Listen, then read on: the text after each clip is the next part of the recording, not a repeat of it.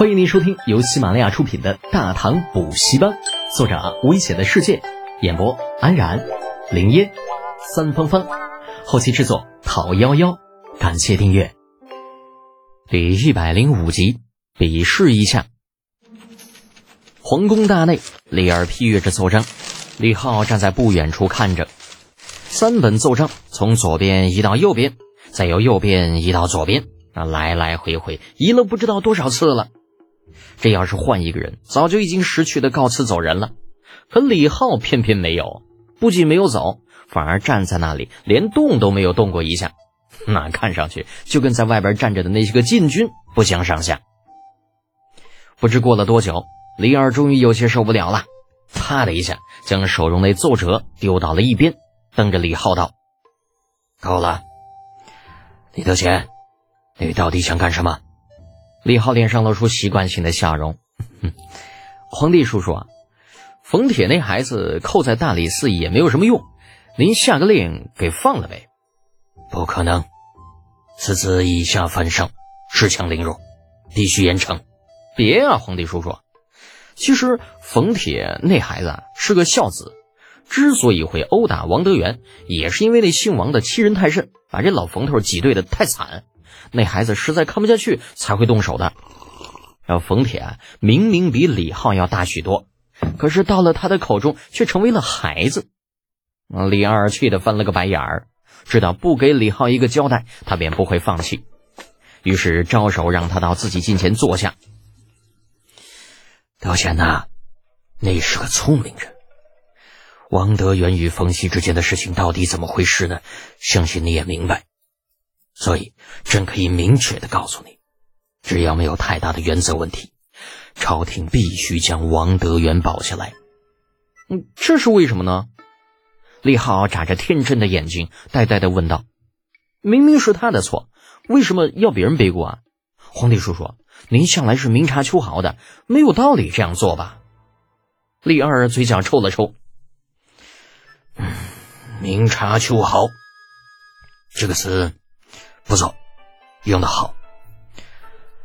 李德贤呐，朕有一个问题，如果你能解决得了。朕可以不追究那个冯铁的事情。呃，什么问题？您说。李浩身子往前探了探，怪的不得了。印刷的问题，马上年终了，大量底报需要印刷，你可有办法在短时间内印制出来？有啊，皇帝叔叔，小侄可是长安有名的智多星，那不少人都给我起外号叫小诸葛来着。李浩把胸口拍得啪啪作响。这个印刷的问题交给我，半个月之内保证给您办的妥妥帖帖的。李二端着茶盏的手降在半空，目光诡异的看了李浩一眼。这小子真敢说啊！智多星、小诸葛，那吹牛还真是不上税呀。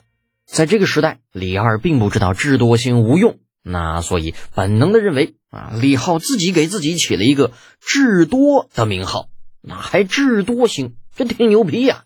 还小诸葛，这家伙跟诸葛亮比聪明，嗯，挺牛批。想着放下了手中的茶盏。小子，你是真的打算替冯家小子背书喽？在李二鹰隼般目光的注视之下，李浩索性破罐子破摔。背书谈不上，嗯，就是觉得脸上挂不住。啊，老冯头毕竟是小侄我找回来的，那姓王的凭什么挤兑他呀？所以小侄再怎么着也得把冯铁那小子给保下来呀！如果有可能的话，顺带再坑那姓王的一回。哼，算那小子识相。若你刚刚有半句谎言，朕便将你去那个冯铁做个难兄难弟。李二终于是把茶给喝了，借着喝茶的功夫，顺带掩饰脸上的笑意。水至清则无鱼，人至察则无徒。这个道理李二很清楚，所以他能够容忍手下臣子有私心。但是话说回来，李二能够容忍手下有私心，却是不能够容忍手下有二心。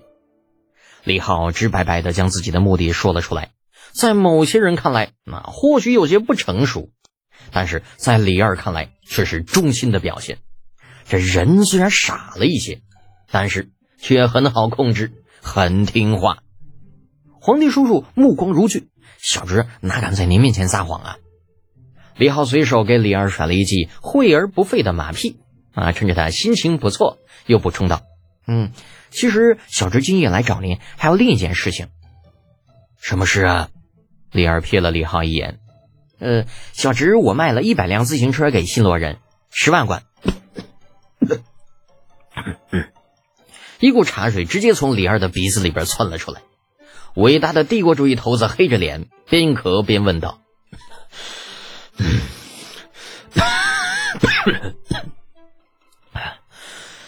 你你刚刚说是多少来着？呃，十万贯啊！新罗人人傻钱多，贼好骗。只是，嗯，这个自行车一直是由冯西那老头打造的。那这次他儿子被抓了，那个老头似乎也没有心思来造自行车了。你，你这小子！虚点了李浩几下。啊！李二气的不知道说什么才好，一边是十万贯，一边是冯铁，啊！李浩的意思明显就是要拿十万贯来换冯铁嘛，否则他完全没有必要把这件事情说出来。十万贯呐，这可不是个小数目啊！李二说不心动，那肯定是假的。思来想去，李二索性直接放下了架子，正身坐好，对李浩说道：“说吧。”你想怎么解决这次事情？王德元被打之时，已经闹得尽人皆知。想保封铁，你必须拿出一个服众的方法。钱的力量那是无穷的。李浩成功让李二改变主意之后，笑着答道：“皇帝叔叔，啊，小侄觉得可以让冯熙与王德元比试一下。比试的项目就是印刷好了，两个人比一比，看看谁在短时间内印的书籍最多。”谁就是胜利者，败者呢就离开降座间，而胜者留下。您看如何？李二的双眼微微眯了一下。李德全，你确定冯旭一定能赢吗？李浩信心十足。当然，不但能赢，而且比试之后，小侄相信印刷书籍在大唐再也不是一件难事。嗯，既然你有如此信心。朕也不能不答应，但你要知道，若是你败了，那冯熙可就真没有办法留下了。皇帝叔叔放心，小侄心中有数，这次啊，定要让那个王德元吃个大亏不可。李浩之所以没有直接明说，那是因为他需要时间准备，字模的材质、油墨的选择，这些都需要时间，更何况这字母也是需要时间来刻印的。那什么时候能够准备好，谁也不好说。就算准备好了，能不能成功，同样也是说不准的。另外啊，冯熙那老头在将座间受了王德元不少的嫌弃，那现在又出了冯铁的事情，李浩总觉得让老冯头亲自出出气比较好，自己是没有必要越俎代庖的。故而他并没有在李二面前说出活字印刷的办法，只是提出让冯熙与王德元对赌。那至于说输赢的问题，这是并不需要考虑的。本集播讲完毕，安然感谢您的支持。